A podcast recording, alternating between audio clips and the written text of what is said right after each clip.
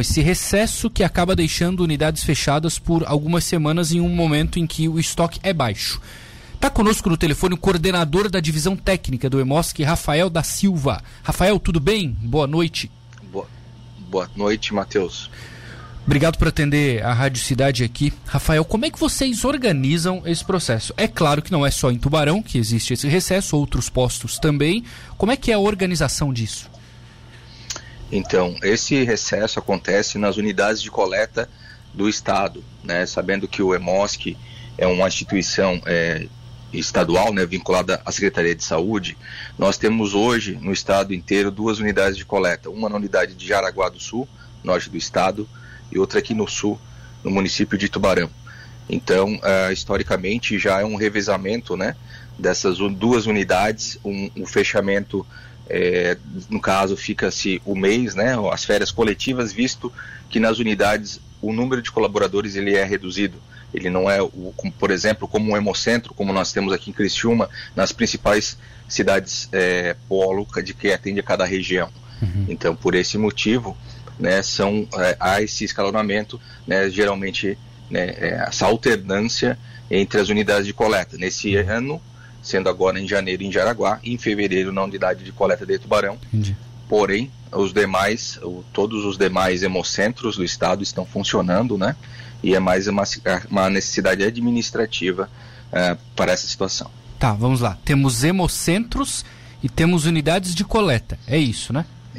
Exatamente. Tá. São ah. é, na parte de, digamos, de complexidade um hemocentro ele possui mais com maior complexidade de serviços do que a unidade de coleta. Uhum. Em Tubarão, nós temos a principal atividade, a coleta de sangue em bolsa, né, que é a matéria-prima para que a gente processe hemocomponentes. Né? A gente sabe que muitas pessoas não conhecem como é que funciona o, o beneficiamento do sangue, digamos assim, mas uh, o sangue coletado, cerca de 500 ml de cada doação, ele passa por laboratórios especializados onde é feita uma separação por centrifugação.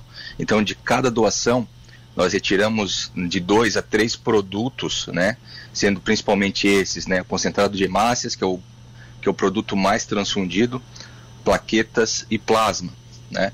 Então, é, num hemocentro, além dessa parte de coleta, nós temos laboratórios que fazem esse beneficiamento, essa produção de hemocomponentes, a parte de testes é, pré-transfusionais, né, porque para cada transfusão é necessário fazer testes laboratoriais que simulam a transfusão de sangue, né, com a amostra do paciente e também da bolsa. Além disso, né, o Hemocentro possui parte ambulatorial de atendimento, é, mais serviços administrativos, enfim, é uma maior complexidade de serviços. Mas é, a unidade de coleta do barão é muito importante também aqui para a região sul. Né, a gente espera já agora nesse ano de 2022, com uma parceria com a prefeitura, a gente está conseguindo também uh, melhorar o espaço, né? isso está em encaminhamento, e a gente vai precisar também da comunidade para a gente provavelmente até conseguir, né, com um espaço maior, conseguir ter uma coleta em maior número. É, entendi. Isso significa que, eu não sei se a demanda também, até porque eu estou vendo aqui que Jaraguá tem a unidade, e aí Joinville tem o Hemocentro, Tubarão tem a unidade, Criciúma tem o Hemocentro. É, é possível que em algum dia Tubarão vire um Hemocentro ou é difícil porque nós temos Criciúma já, Rafael? É, é, é, mais difícil, sim, é, que vire hemocentro, porque tecnicamente no momento não há necessidade. Tá. Né? Não adiantaria ter um hemocentro, sendo que, é, digamos, as demandas da região, no momento, elas conseguem ser atendidas é, da forma que está né, for, é, formatada. Mas isso, claro, existem avaliações anuais, né? existem também um, um plano né, de cinco anos, que, é, que enfim, que são avaliados também as demandas, necessidades, implementações que sejam necessárias e não, claro, não, nunca fica descartado, né? Isso vai de acordo com a necessidade é, dos processos. Perfeito. Bom, e sobre esse fechamento de fevereiro em Tubarão, eu imagino que você já tenha respondido isso algumas vezes, eu vou pedir para você responder de novo para nossa audiência. Não há nenhuma possibilidade de trazer profissionais de outros locais ou que esse período de recesso seja, digamos assim, diluído nas férias dos funcionários ao longo do ano? Não tem como ficar aberto, Rafael? É, nós, no momento, não. Uh, nós até estamos em conversa uma, umas outras situações de conseguir funcionários, né? Até a própria prefeitura de Tubarão está conversando e quem sabe seja possível né, no futuro a gente ter uma outra, como você falou, né? Uhum. Uma diluição ao longo do ano sem a necessidade de fechamento. Porém, isso tudo depende né, dessas questões eh, financeiras e também né, de parcerias conseguidas. A gente está, sim, tentando também isso, né? Mas eh, depende de toda esse, essa parte. Entendi. Ah, parceria com a prefeitura é uma ideia interessante. O que que, o que, que precisaria, assim, que tipo de, de funcionário, qual característica?